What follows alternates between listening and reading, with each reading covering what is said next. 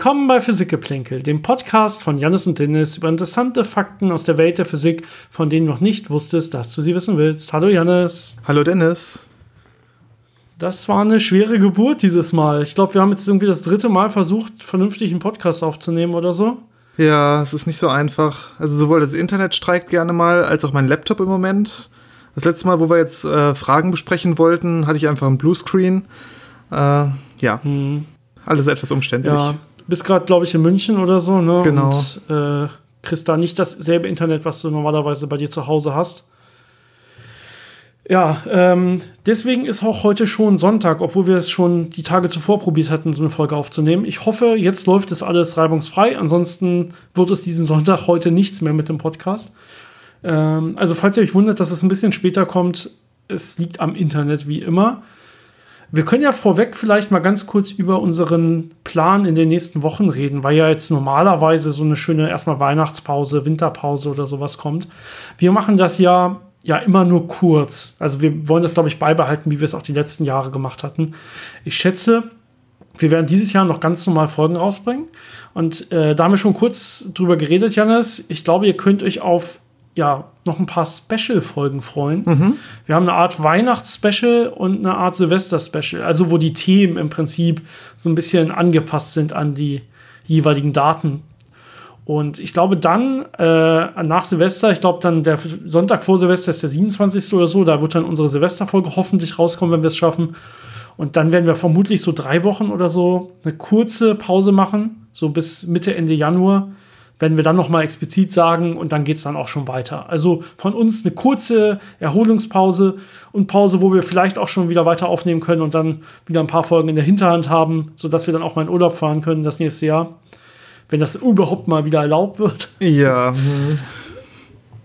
Aber das ist so ungefähr der Fahrplan für Dezember und Januar, denke ich. Da kommt auf jeden Fall einiges und äh, wir machen wenig Pause. Heute nochmal ein vernünftiges Thema, ein Thema, was wir lange lange besprochen, äh, versprochen haben schon, öfter darüber geredet, äh, nämlich das Noether-Theorem.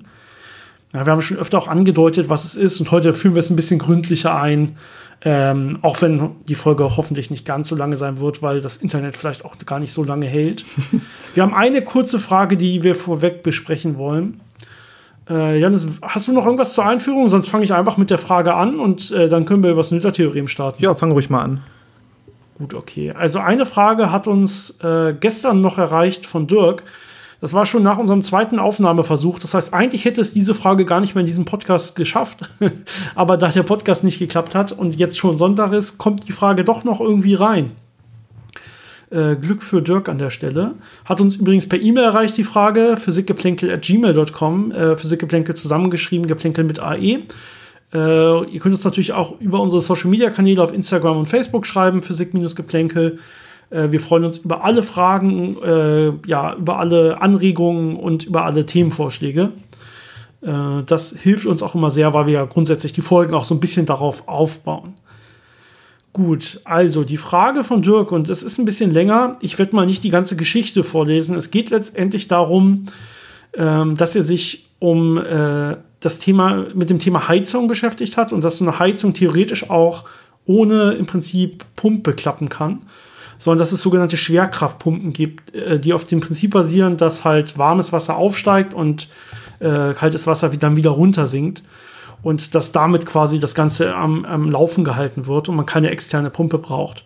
Und die Frage von ihm ist im Prinzip nicht, wie funktioniert das Ganze, sondern ja, warum funktioniert das eigentlich? Also, warum heißt das eigentlich Schwerkraftheizung? Müsste nicht die Schwerkraft gleich sein? Ja, also ist das nicht eigentlich ein thermodynamischer Effekt? Heiße Sachen steigen auf, kalte sinken ab. Das ist ja rein so Fluiddynamik oder Thermodynamik, aber es hat auch nichts mit Schwerkraft zu tun. Warum heißt das denn Schwerkraftheizung? Weil die Schwerkraft müsste ja auf alle Wassermoleküle gleich sein, egal ob die jetzt irgendwie sich schnell oder langsam bewegen. Janis. Ja, ähm, ich glaube, man könnte so anfangen, dass natürlich das ein thermodynamisches Problem ist und auch mit den Gleichungen der Thermodynamik oder auch der Fluiddynamik ähm, berechnet werden kann. Aber diese Gleichungen nehmen auch die Schwerkraft mit äh, in, also die, die berücksichtigen die Schwerkraft. Ähm, denn was man ja hat, ist zwar, dass alle äh, Massen gleich beschleunigt werden durch die Schwerkraft. Also die Beschleunigung g ist immer gleich, aber die Kraft, die auf eine Masse wirkt, hängt ja auch von der Masse ab. Das ist ja ne, F gleich m mal g. Also Masse mal die Beschleunigung. Und dementsprechend werden unterschiedliche Massen natürlich unterschiedlich stark angezogen von der Schwerkraft.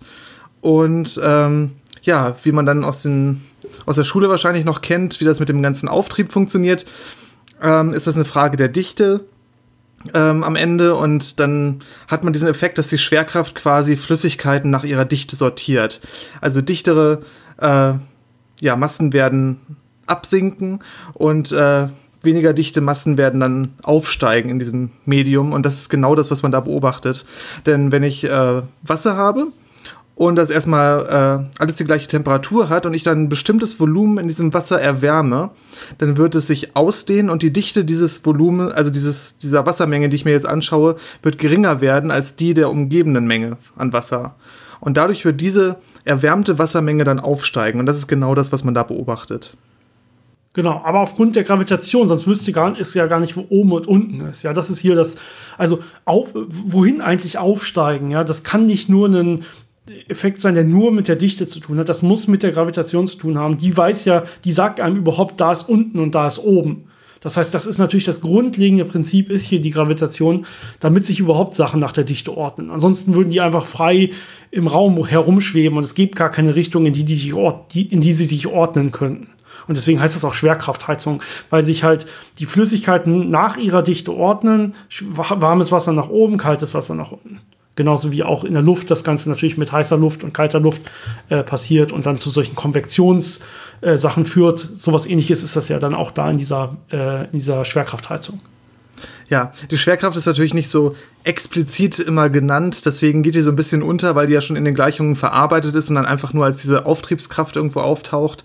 Ähm, aber es ist schon alles äh, dadurch getrieben, dass eben die Schwerkraft die Sachen äh, beschleunigt und dass dementsprechend die Kraft auf die unterschiedlichen, äh, unterschiedlich dichten Objekte unterschiedlich ist. Genau. Na, wenn man, wenn man äh, explizit mal den Auftrieb ausrechnen will, dann sieht man ganz schnell, könnt ihr euch mal anschauen, dass da die Schwerkraft äh, eine der entscheidenden Treiber ist. Also man muss sich immer angucken, wie, ist eigentlich, wie groß ist eigentlich die Schwerkraft in meinem Volumen, das ich mir angucke, an der Unterseite, wie groß ist an der Oberseite, wie ist der, äh, der Druck oder die Kraft von den umgebenden Teilchen und so weiter. Das heißt, die Schwerkraft ist da immer ganz, ganz essentiell mit drin. Ansonsten würde es eben diesen Auftrieb gar nicht geben ohne eine Schwerkraft. Gut, ich hoffe, das beantwortet soweit die Frage. Und ähm, ja, wenn wir über das Noether-Theorem jetzt reden wollen, fangen wir vielleicht einfach mal mit einer ganz kurzen geschichtlichen Einordnung von Emmy Noether an. Denn es ist ja was Besonderes, ähm, dass eine Frau hier wirklich so eine essentiell wichtige Grundlage gelegt hat, weil zu der Zeit war es ja gar nicht so üblich, dass Frauen überhaupt äh, ja, promovieren durften oder Professor äh, in Physik oder Mathematik werden durften oder so. Es war ja wirklich sehr, sehr außergewöhnlich. Ja, Emmy Noether wurde ja schon 1882 geboren und hat dementsprechend äh, um 1900 rum äh, ihr Studium äh, angefangen. Und zu der Zeit war es sehr ungewöhnlich für eine Frau, äh, gerade in diesen Bereichen, äh, ja, zu studieren, überhaupt zu studieren. Ähm, sie war in Erlangen aufgewachsen und äh, an der Universität in Erlangen gab es zu der Zeit wirklich nur zwei Frauen unter den Studenten. Also schon eine wahnsinnige Leistung, sich da so durchzusetzen.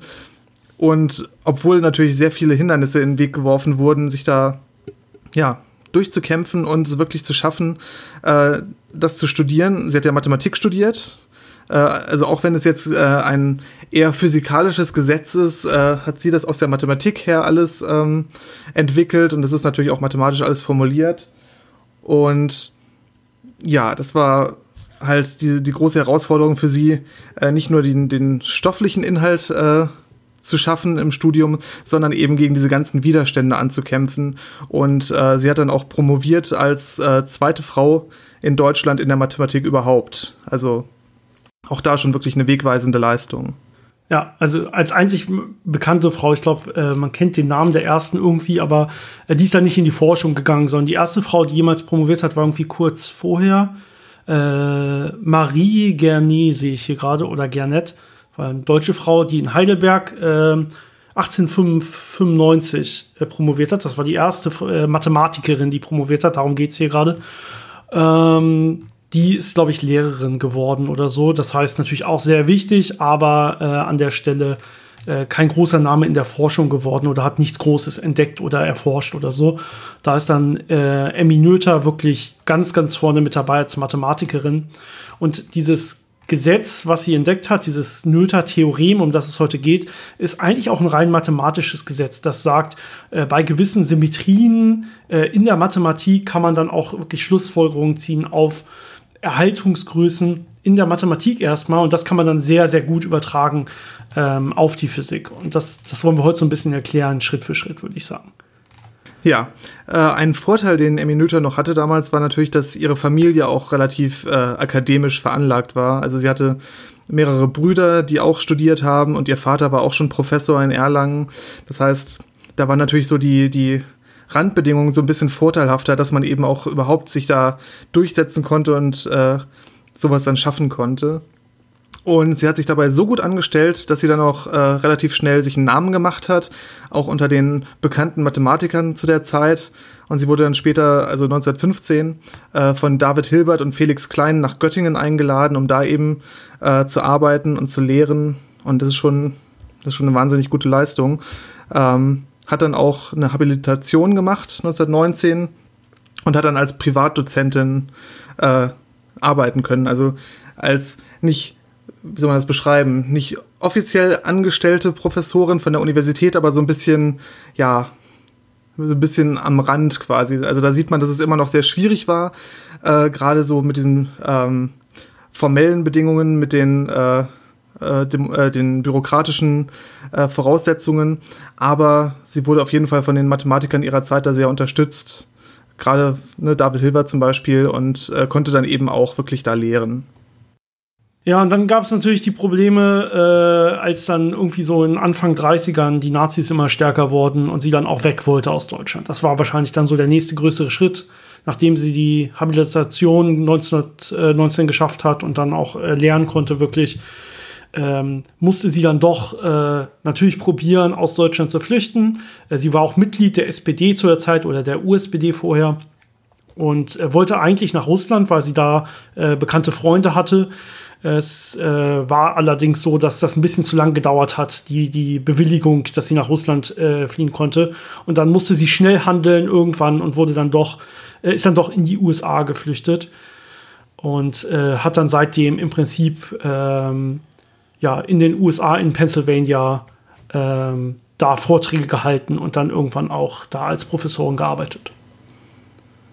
Ja, ähm, an dem äh, College, das Bryn Mawr heißt. Ist ein walisischer Name. Ähm, ist eines von diesen relativ bekannten sieben Schwestern-Colleges in den USA an der Ostküste. Und da hat sie dann ihre letzten Jahre verbracht. Leider ist sie viel zu früh gestorben an Krebs. Ähm, wahrscheinlich hätte sie noch sehr viele, sehr, sehr interessante äh, Sachen herausfinden können. Aber ja, Geschichte ist manchmal sehr tragisch. Aber das Noether-Theorem bleibt ja und ist weiterhin eines der wichtigsten und größten äh, Dinge, mit denen die moderne Physik so arbeitet, um überhaupt äh, Systeme vernünftig beschreiben zu können.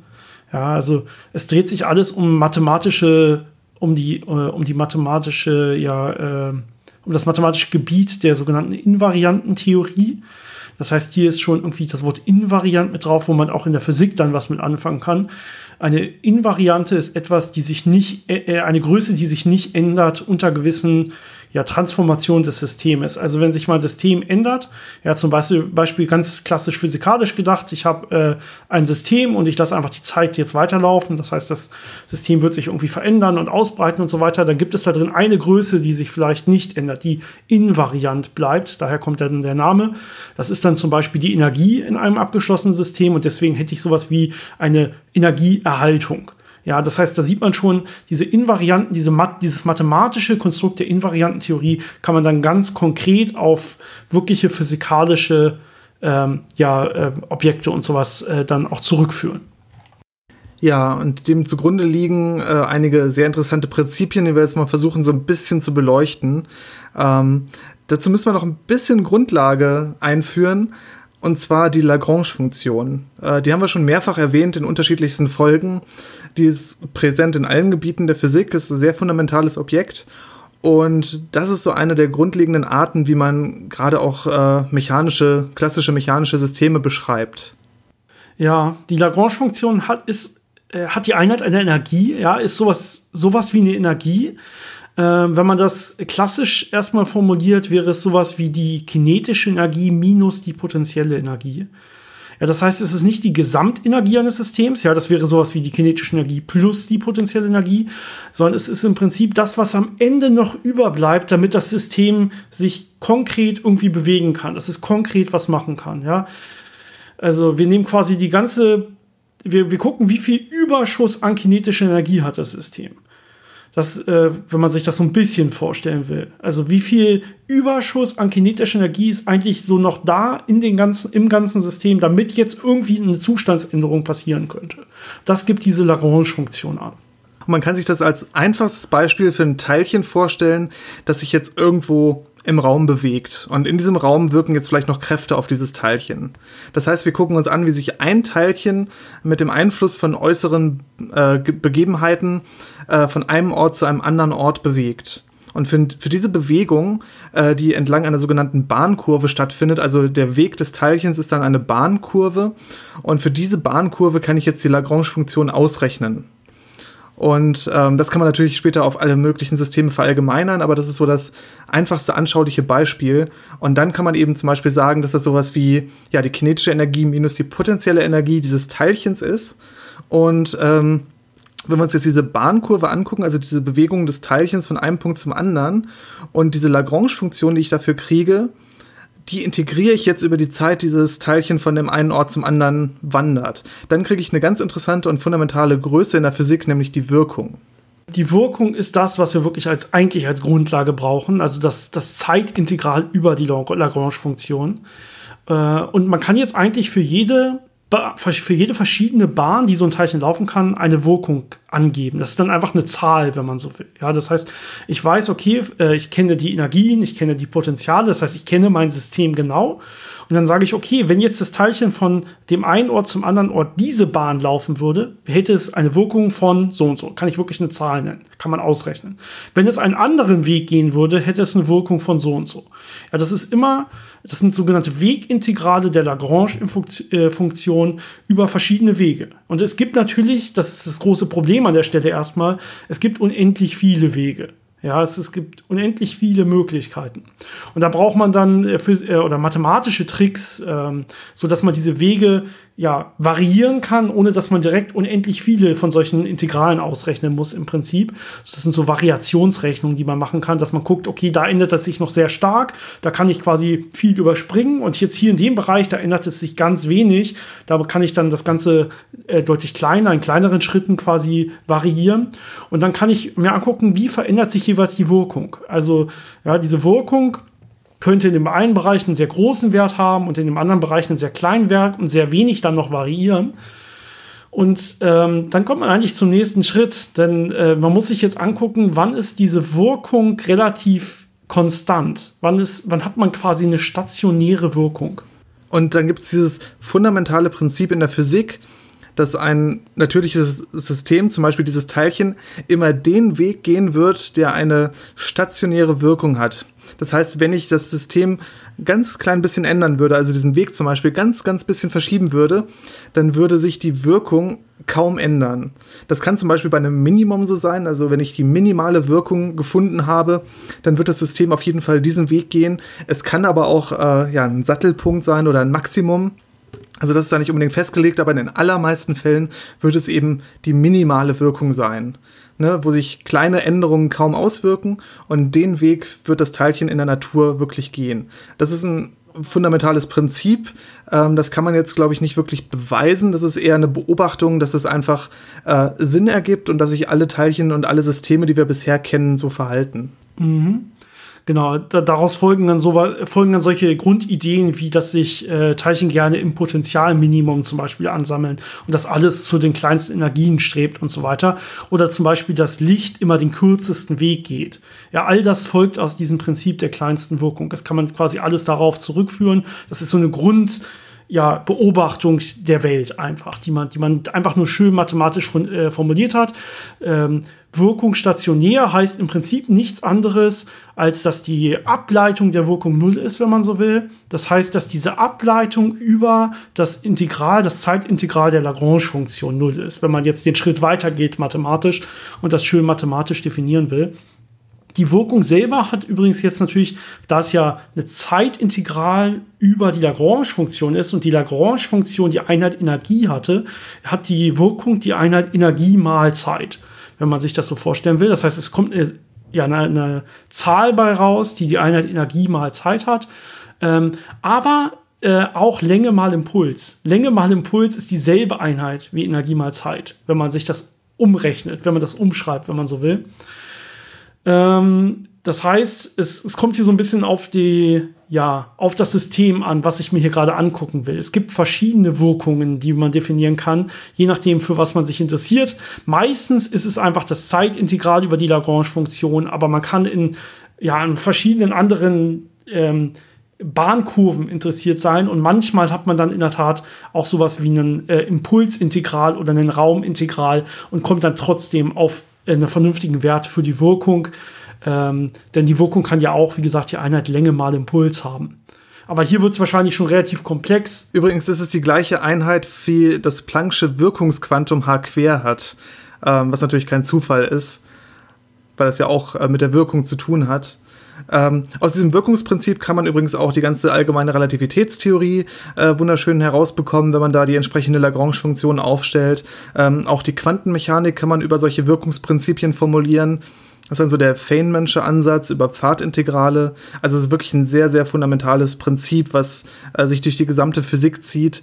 Und wenn man das schon mal jetzt verstanden hat, äh, hat man ja einen ganz guten Blick auf alles, was dann so noch kommen kann. Ja, nochmal, um darauf zurückzukommen. Also wir haben ja gesagt, wir beschreiben hier mögliche Bahnen von Teilchen. Wir gucken uns, Teilchen will von Punkt A von Punkt B, äh, vom Punkt A zum Punkt B. Und äh, wir können uns jetzt alle möglichen Wege, Pfade angucken und können mit diesem Prinzip der extremalen oder der, der stationären Wirkung, besser gesagt, können wir uns jetzt ausrechnen, welcher Weg ist der, der letztendlich gegangen wird. So, dann kann man sich schon vorstellen, ah, das klappt, also dieses klappt für alles, was verschiedene Wege gehen kann, nicht nur für Teilchen. Das klappt natürlich auch wunderbar für Felder zum Beispiel. Ja, äh, oder auch für einfach nur Wahrscheinlichkeitsamplituden, wie es dann nachher in der Quantenmechanik zum Beispiel der Fall ist. Das heißt, ich kann mir immer angucken, wie breitet sich zum Beispiel meine Wellenfunktion aus und dann kann ich äh, mit Wahrscheinlichkeiten sagen, welchen Weg es gehen wird und so weiter. Das heißt, wenn ich die Lagrange-Funktion eines Systems habe, kenne ich im Prinzip die, die Potenziale und Energien, die Randbedingungen eines Systems komplett. Und mit diesem Prinzip dieser stationären Wirkung kann ich dann immer genau sagen, wie wird sich mein System mit, im Laufe der Zeit entwickeln, eine sogenannte Zeitentwicklung. Das heißt, damit kann man diese ganzen ja, Theorien im Prinzip grundlegend beschreiben. Also man kann viele dieser bekannten Bewegungsgleichungen zum Beispiel mit dem Prinzip der, äh, dieser, dieser stationären Wirkung herleiten. Das führt dann zu sogenannten, das wird jetzt noch komplexer, Euler-Lagrange-Gleichungen und das gibt dann äh, im Prinzip die Bewegungsgleichung der klassischen Mechanik, wenn ich mir das einfach für, für Teilchenbahnen angucke. Aber das gibt dann auch direkt die Bewegungsgleichung wirklich in den Feldtheorien und in der Quantenmechanik, wenn ich mir das Ganze angucke für irgendwelche Felder oder Wahrscheinlichkeitsamplituden. Das ist quasi wirklich gültig für egal, was man sich anguckt, denn das Ganze ist ja ein mathematisches Grundprinzip und hängt eigentlich wirklich nicht am, ja, an der physikalischen Betrachtung oder was ich daran, was ich da jetzt wirklich einsetze mit dem, was wir jetzt eingeführt haben, können wir eigentlich äh, zum Noether-Theorem kommen, also zu dem, was, was die Folge eigentlich ausmachen sollte. Wir brauchten diese, dieses, dieses Wirkungsprinzip oder diese, diese Beschreibung der Wirkung, weil diese Wirkung jetzt ja Symmetrien haben kann. Also es gibt Symmetrien der Wirkung und vielleicht können wir gleich ein bisschen konkreter darauf eingehen, was es, was für verschiedene Symmetrien es da geben könnte. Und wir wissen jetzt ja schon, wenn wir eine äh, wenn wir die Wirkung haben, eingeführt haben, können wir mit diesem Prinzip der stationären Wirkung nachher auch Bewegungsgleichungen wirklich hinkriegen. Und diese Bewegungsgleichungen können auch Symmetrien haben. Es ist Symmetrie sehr weit gedacht. Ähm, ich fange mal direkt mit dem Noether-Theorem an und wir können wir vielleicht danach probieren, das nochmal zu erklären und dann auch konkrete Beispiele zu finden. Das Noether-Theorem selber sagt erstmal, dass es zu jeder kontinuierlichen Symmetrie eines physikalischen Systems, und das meint an der Stelle einer Wirkung eines physikalischen Systems, dass zu jeder dieser Symmetrie eine Erhaltungsgröße gehört. Eine Haltungsgröße heißt dann in dem Zusammenhang auch wirklich Ladung beziehungsweise konkreter Nöter-Ladung. Das heißt, wenn ich eine Symmetrie zu einer Wirkung finde, dann gehört dazu automatisch eine Größe, die ja invariant unter Transformation dieser Symmetrie ist. Wie gesagt, es braucht, glaube ich, Beispiele, damit man diese komplexen Wörter hier jetzt auch wirklich versteht. Ähm, das geht aber in beide Richtungen sogar. Also wenn ich eine Haltungsgröße, also eine sogenannte Noether-Ladung eines Systems finde, ich finde, in meinem System ist diese und diese Größe immer dieselbe, die ist erhalten, dann kann ich jetzt auch mit Hilfe dieses Noether-Theorems ausrechnen, welche physikalische Symmetrie diesem, Symmetrie, äh, diesem System zugrunde liegt. Das heißt, es geht in beide Richtungen und wir haben wirklich konkrete mathematische Tools, um solche Erhaltungsgrößen auszurechnen oder um solche Symmetrien auszurechnen, je nachdem, was man gerade äh, braucht. Ich glaube, das Einfachste, was man da als Beispiel anführen kann, ist, äh, was wir eben schon über die Bahnkurve des Teilchens erzählt haben. Ähm, ich habe ja gesagt, das Teilchen geht von einem Ort zu einem anderen Ort. Es startet an einem bestimmten Zeitpunkt, kommt er an einem bestimmten Zeitpunkt an. Und jetzt haben wir diese Variationsrechnung, wie wir schon gesagt haben, gemacht und wissen, das ist der Weg, den das Teilchen wirklich geht. Und das hat jetzt eine bestimmte Wirkung. Und jetzt kann ich aber sagen, das Teilchen geht den gleichen Weg, aber zu einem anderen Zeitpunkt, fünf Minuten später. Und ich werde sehen, dass die Wirkung trotzdem äh, das gleiche ist. Also dieses System ist dann invariant unter dieser Zeittranslation. Das heißt, es ist egal, zu welcher Zeit ich dieses System betrachte. Und dazu gibt es dann diese Erhaltungsgröße, die sich dann Energie nennt. Ähm, das ist so das einfachste Beispiel, was man sich jetzt an dieser Bahnkurve äh, wirklich vorstellen kann. Es ist egal, wann ich drauf schaue, es wird immer das gleiche sein. Und das liegt daran, dass die Energie in diesem System immer die gleiche ist. Natürlich unter der Voraussetzung, dass ansonsten die Bahnkurve dasselbe ist. Also wir haben dieselbe Lagrange-Funktion. Die Potenziale sind dieselben, die vorhandenen kinetischen Energien sind dieselben und so weiter. Ja, es ändert sich wirklich nur die Zeit und nichts anderes. Und dann ist in dem Fall die Energie erhalten. Das kann man dann wirklich ausrechnen aus dem Noether-Theorem. Die erhaltene Größe, in dem Fall zum Beispiel die Energie. Ja, und äh, anderes simples Beispiel an der Stelle wäre zum Beispiel eine Translation des Systems. Das heißt, ich habe meine Bahnkurve, die ich mir angucke, und ich verschiebe jetzt einfach jeden Punkt dieser Bahnkurve um 10 cm nach rechts. Ja, ich lasse aber ansonsten alles gleich. Und dann sieht man, auch dann wird die Wirkung quasi dieselbe sein, der Bahn vorher und der Bahn nachher. Das ist dann eine Raumtranslationsinvarianz, wenn man so will. Äh, man kann auch ja, äh, im Prinzip sagen, der Raum ist homogen, man hat eine Homogenität des Raumes. Und das führt dann zur Impulserhaltung. Also immer wenn das erfüllt ist, hat man eine Impulserhaltung. Wenn das nicht erfüllt ist, hat man die eben nicht. Das sind so die Schlussfolgerungen, daraus, die man daraus ziehen kann. Und neben der Homogenität des Raumes hat man auch immer noch eine Isotropie des Raumes. Das heißt, eine sogenannte Richtungsabhängigkeit.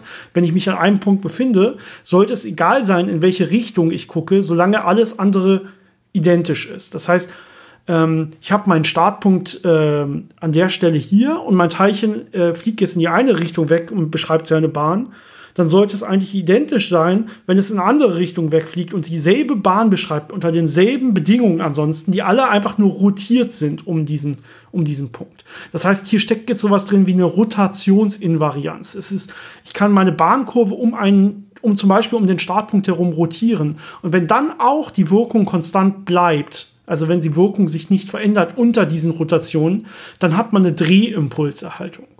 Und so kann man sich, wie gesagt, zu jeder Symmetrie, die man findet, im, äh, äh, bei, die man bei diesen Bahnkurven hat, kann man wirklich ausrechnen, welche Größe ist hier halten und die nimmt man dann einfach Nöterladung im Normalfall. Wobei man hier ein bisschen äh, aufpassen muss und ganz genau sein muss. Ähm, wir hatten ja gesagt, das Noether-Theorem gilt für kontinuierliche Symmetrien. Das ist ganz wichtig, denn ja, zum ja. Beispiel diese Zeittranslation, die kann ich ja in beliebig kleinen Schritten machen. Genau wie eine Raumtranslation kann ich in beliebig kleinen Schritten machen. Das sind dann wirklich so kontinuierliche Symmetrien. Äh, eine diskrete Symmetrie wäre zum Beispiel, ich spiegel einfach den Raum an einer bestimmten Ebene. Das wäre keine kontinuierliche Symmetrie und darauf kann man dann das Noether-Theorem dann auch nicht anwenden. Das heißt, es geht wirklich um diese ja, kontinuierlichen Symmetrien von diesen Systemen, äh, wo wir jetzt schon die die gängigsten drei Beispiele, die so überall in der Physik auftauchen, erwähnt haben. Eben diese Impulserhaltung, die Energieerhaltung und die Drehimpulserhaltung.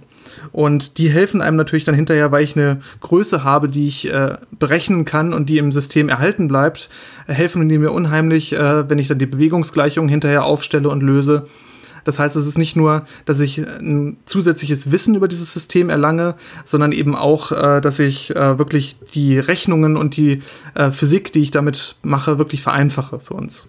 Ja, also das heißt, es gilt nicht für diese, für diese klassischen CPT-Symmetrien vor allen Dingen, die man so aus dem Standardmodell kennt. Wir haben da öfter drüber gesprochen. Es gibt diese Charge Parity und äh, Time Symmetries. Ähm, zum Beispiel äh, nochmal, du hast hier schon gesagt, okay, so eine einfache Raumspiegelung äh, würde zum Beispiel keine äh, kontinuierliche Symmetrie sein. Auch zum Beispiel die Zeitumkehrsymmetrie, dieses klassische T im Standardmodell, ist keine kontinuierliche Symmetrie, weil das ist einfach nur, ich ändere quasi das Vorzeichen in den Gleichungen. Ja, das ist eine diskrete Symmetrie. Entweder ich habe das eine oder ich habe das andere, aber ich habe nichts Kontinu Kontinuierliches dazwischen. Ja, man lässt die Zeit ja nicht immer langsamer und langsamer laufen, bis sie dann steht und dann lasse ich sie rückwärts laufen, sondern äh, diese Zeitumkehrsymmetrie, die führt dann nicht, die gibt es, ja, das ist eine ge geometrische Symmetrie, die man in gewissen Gleichungen haben kann, aber die führt dann eben nicht aufgrund des Noether-Theorems zu einer Haltungsgröße, sondern nur ähm, an welchem Zeitpunkt ich meine, meine, meine, mein physikalisches System laufen lasse, meine Bahnkurve starte. Äh, das ist ein kontinuierlicher Verlauf. Ist egal, ob ich es äh, jetzt starte oder kurz danach oder kurz danach oder kurz danach. Ja, und das führt dann auch zu einer Haltungsgröße. So muss man sich das vorstellen. Also diese kontinuierlichen Symmetrien führen immer zu Erhaltungsgrößen. Und ja, natürlich, wie du gerade gesagt hast, ähm, man kann sich ja dann die, halt die, die, die Bewegungsgleichungen, also diese konkreten Bahnkurven, die dann wirklich durchlaufen werden, ausrechnen. Und wenn man ein System gefunden hat, wo dann Erhaltungsgrößen da sind, dann sehen diese Bewegungsgleichungen meistens viel, viel einfacher aus. Und deswegen probiert man meist Systeme zu finden, wo genau das der Fall ist. Genau, ähm, wir hatten schon über Ladungen geredet. Ähm, die Ladungsspiegelung ist jetzt keine Symmetrie, aber die Ladung selbst, die elektrische Ladung, ist auch so eine Noether-Ladung. Die kommt nämlich auch aus einer äh, Symmetrie heraus. Und zwar, wenn man sich die Maxwell-Gleichungen anguckt, dann wird man herausfinden, dass sie ja mit einem elektrischen Potential arbeiten und aus dem dann das elektrische Feld berechnen.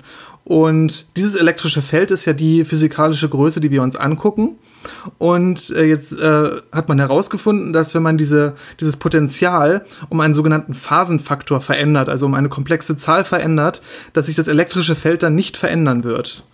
Und das ist natürlich wieder eine Symmetrie, ähm, die nennt sich dann U1. Das ist eben diese, ja, diese komplexen Zahlen. Und unter dieser Symmetrie ist eben alles, was die Maxwell-Gleichungen sagen, invariant. Und dazu gibt es dann äh, dementsprechend eine erhaltene Ladung und das ist dann die elektrische Ladung. Ja, das ist eigentlich das, das einfachste Beispiel von diesen, diesen größeren, komplexeren Symmetrien, die U1-Symmetrie, die dann äh, zur elektrischen Ladung führt, weil sie erhalten ist oder äh, weil es sie überhaupt gibt. Ähm, es wird dann beliebig komplex, ja, wenn ich mir jetzt angucke, okay, was gibt es in den Quantenfeldtheorien für Symmetrien? Da fängt es dann bei SU3 an und geht weiter, ja, mit, mit Kreuz irgendwas. Also es kann je nach dann äh, Stringtheorie und so weiter beliebig komplex werden, welche Symmetrien ich habe. Und zu diese, all diesen Symmetrien findet man dann irgendwelche Noether-Ladungen, also Erhaltungsgrößen, die manchmal noch schöne Namen haben, manchmal einfach keine schönen Namen mehr haben. Es gibt äh, sehr, sehr, sehr viele Ladungen, wenn man so will, die man, und zu all diesen Ladungen kann man Symmetrien nennen, die sind dann aber auch nicht mehr so schön anschaulich meistens, sondern ein bisschen mathematisch komplexer definiert. Ja, das geht dann sehr weit in die Gruppentheorie und Darstellungstheorie rein und das äh, sprengt dann wirklich jeglichen Rahmen von Podcasts, glaube ich. Du hattest übrigens gesagt, die Ladungsumkehrung, also ich mache aus einem Elektron ein Positron, ja, das hätte dann alle anderen Eigenschaften gleich, aber die Ladung würde gespiegelt, das ist keine Symmetrie. Es ist natürlich eine Symmetrie, es ist eine diskrete Symmetrie, das ist wieder genau der Punkt, ja, ich ändere einfach nur die Ladung, dann habe ich keinen so Übergang von, ich habe eine negative Ladung und dann wird sie so leicht weniger negativ und irgendwann ist die Ladung null und dann wird sie halt leicht positiv, sondern ich habe halt hier wirklich eine diskrete Änderung. Ich, hab, ich springe von Plus auf Minus und deswegen ist es keine kontinuierliche natürliche Symmetrie, sondern wieder nur so eine diskrete Symmetrie. Und deswegen führt sie nicht zu einer Erhaltungsgröße, diese Symmetrie, die man aufgrund dieser Ladungsspiegelung hätte. Das gehört zu diesen klassischen CPT-Symmetrien wieder des Standardmodells. Das heißt, dieses, das wäre dieses C, die Charge-Umkehr, äh, die nicht zu einer Haltungsgröße führt. Da braucht man dann diese U1-Symmetrie, wenn man die elektrische Ladung haben will. Ja, ich glaube, das waren jetzt so die wichtigsten Erhaltungsgrößen, ähm, die wir so einfach erklären konnten. Du hast ja schon gesagt, es gibt noch sehr, sehr viel mehr, aber das ist dann äh, nochmal ein ganz anderes Kapitel. Haben wir sonst noch irgendwas, was wir zu, zum Noether-Theorem erklären müssen? Naja, es, es gibt ja nicht nur, es gibt im Prinzip ja unendlich viele. Ja, man, man kann ja immer die Systeme auch beliebig definieren und beliebige Randbedingungen, die dann immer noch auch im, äh, in dieser Lagrange-Funktion auftauchen. Und ähm, wenn ich mir mein System clever definiere, dann gibt es da auch Symmetrien und dann gibt es da auch Erhaltungsgrößen. Und das müssen keine globalen Erhaltungsgrößen sein. Ja, Energieerhaltung oder Impulserhaltung habe ich ja sehr, sehr oft. Ja, in vielen meiner physikalischen Theorien habe ich ja Energie- und Impulserhaltung. Aber ich kann mir mein kleines System, was ich mir baue, mit irgendwelchen Zwangsbedingungen, also wo ich zum Beispiel eine Kugel an einer Stange habe, die zusätzlich noch an einer Feder in eine andere Richtung fixiert ist oder so, da kann ich auf einmal ganz komische Haltungsgrößen finden. Ja, also ich kann mir mein System irgendwie so bauen, dass irgendwie der Impuls äh, Quadrat plus die kinetische Energie minus was weiß ich was, dass das erhalten ist ist. Also da kann man so ganz komische Zwangserhaltungsgrößen finden in so einem System, die aber nicht global individuell gültig sind. Ja, äh, das kann man dann aber alles mit diesem Noether-Theorem ausrechnen, wenn ich einmal sauber die Lagrange-Funktion für dieses System gefunden habe.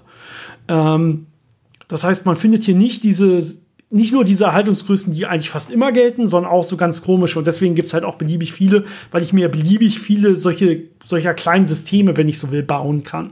Das ist vielleicht noch das, was man an der Stelle sagen kann. Aber das Gute ist eben, es gibt Sachen, ähm, die sind, es gibt Symmetrien, die sind fundamental in der Physik. So, sowas wie die ähm, ja, Homogenität des Raumes, Homogenität der Zeit, wo man sagt, die sind zumindest lokal gesehen, wenn ich jetzt nicht in die allgemeine Relativitätstheorie äh, gehe, sind die immer eigentlich erfüllt. Und deswegen gibt es dann auch Erhaltungsgrößen wie Energie- und Impulserhaltung, die eigentlich immer erfüllt sind. Das ist das Schöne daran, aber es kann beliebig komplex werden, aber dann auch nicht so allgemeingültig. Da fällt mir gerade ein Beispiel für ein. Und zwar, wenn ich mir Planetenbewegungen angucke, also dieses klassische Kepler-Problem, da kriegt man dann eine Erhaltungsgröße, die nennt sich Lenz-Runge-Vektor. So ein bisschen, ja, sehr speziell und obskur, aber fällt mir so ein als Stichwort. Wenn sich das jemand mal anschauen möchte, so können Erhaltungsgrößen auch aussehen. Ja, was dann aber nur für diese eine spezielle Bewegung mehr oder weniger gilt. Gut, ich würde sagen, ich glaube, wir haben das Prinzip des Noether-Theorems ein bisschen näher gebracht.